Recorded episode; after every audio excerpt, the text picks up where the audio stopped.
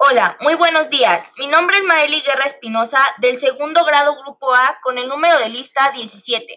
En esta ocasión hablaré sobre la importancia de ingerir de 6 a 8 vasos de agua al día según la Organización Mundial de la Salud, OMS.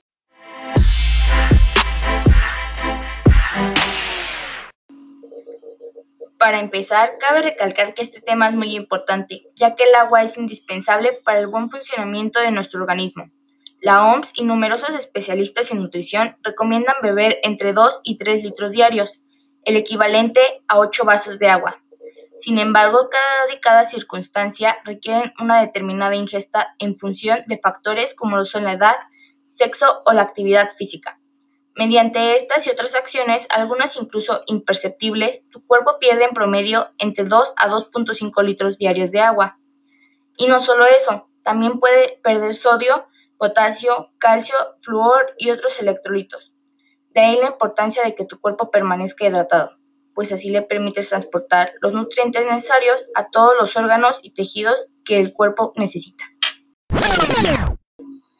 La ingesta de agua diaria. Toma nota de estas pautas para que tu organismo funcione correctamente. Distribuye los 8 vasos de agua diarios recomendados de la siguiente manera. Dos vasos de agua nada más para levantarnos. Beber agua en ayunas es la manera más sana y natural y rápida de activar el organismo al despertarse. Un vaso de agua 30 minutos antes de comer.